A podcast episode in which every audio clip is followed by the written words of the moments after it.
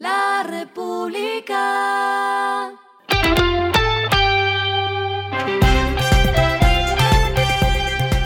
Al final de la jornada, esto es lo que debes saber sobre el comportamiento de los negocios, las finanzas y la economía. Las movidas de hoy fueron. El gerente de EPM, Jorge Andrés Carrillo, reiteró hoy jueves que la empresa tendrá que suspender la operación de las unidades 1 y 2 de Hidroituango si no se solucionan los bloqueos que mantienen un grupo de personas de la comunidad en las vías de acceso fluvial y terrestre a la central hidroeléctrica desde el martes 3 de octubre. El directivo señaló que los bloqueos impiden acceder a la casa de máquinas, circular por la vía de la presa y la movilidad entre Ituango y Briceño. Agregó que incluso no se puede movilizar por el río.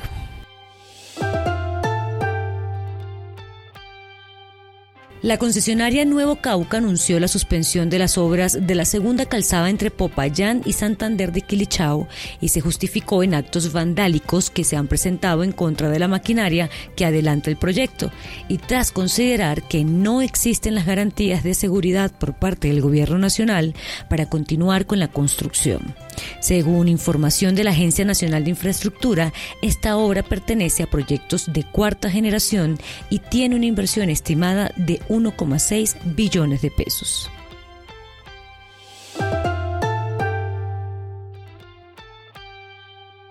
La situación financiera de Tigo comienza a ver una luz al final del túnel después de que la Junta Directiva de EPM anunciara un plan para capitalizar a la compañía de telecomunicaciones tras llegar a un acuerdo con Millicom, empresa con la que comparte la participación accionaria.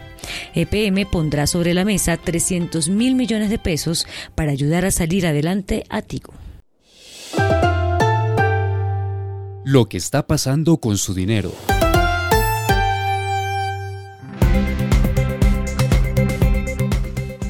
El Grupo Bancolombia anunció la firma de un contrato con la compañía inglesa TerraPay para ofrecer nuevas soluciones a la transferencia y pago de remesas desde el exterior hacia Colombia. La empresa cuenta con 100 empresas remesadoras en el mundo, lo que permite el flujo de pagos entre más de 212 países remitentes y 124 países receptores. Bancolombia ya tiene convenios con 17 empresas de remesas con un alcance de 125 países remitentes en el mundo.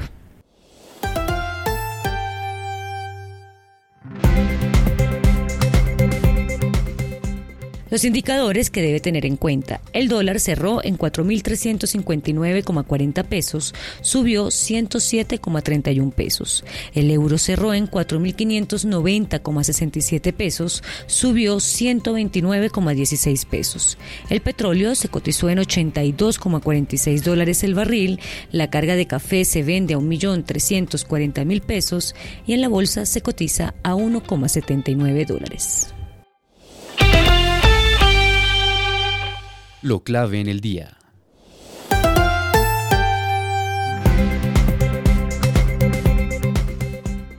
En el Congreso Anual de Colfecar, el ministro de Hacienda Ricardo Bonilla habló del Fondo de Estabilización de los Combustibles y dijo que esperan cerrar la brecha del precio de la gasolina en enero. En ese momento comenzarán entonces a evaluar lo que se decidirá sobre el precio del diésel.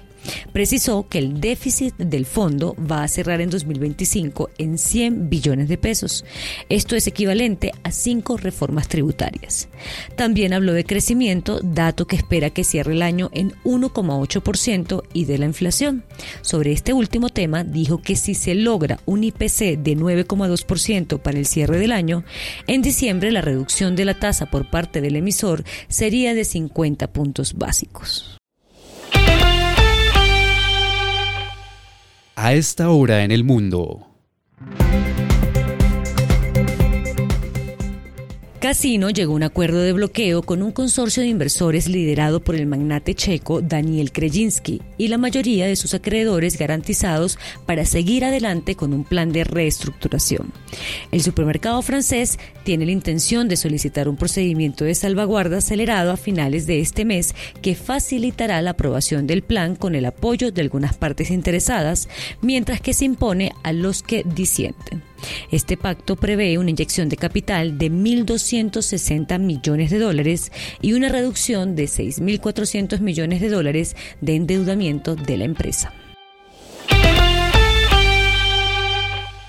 Y el respiro económico tiene que ver con este dato. La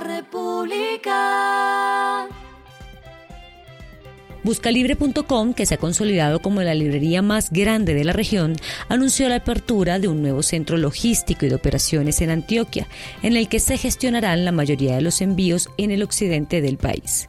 La nueva bodega, que busca fortalecer su presencia física, contará con más de 12.000 unidades, cifras que se extenderán a 40.000 al cerrar el año.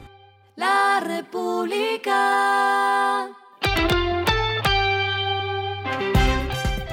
Y finalizamos con el editorial de mañana. Todos coinciden en revolcón al seguro SOAT. Hay cosas que no se han dañado, por tanto no se deben arreglar, pero hay otras que ya no funcionan, que hay que reparar o cambiar. Es el caso del SOAT que necesita cirugía urgente. Esto fue Regresando a casa con Vanessa Pérez.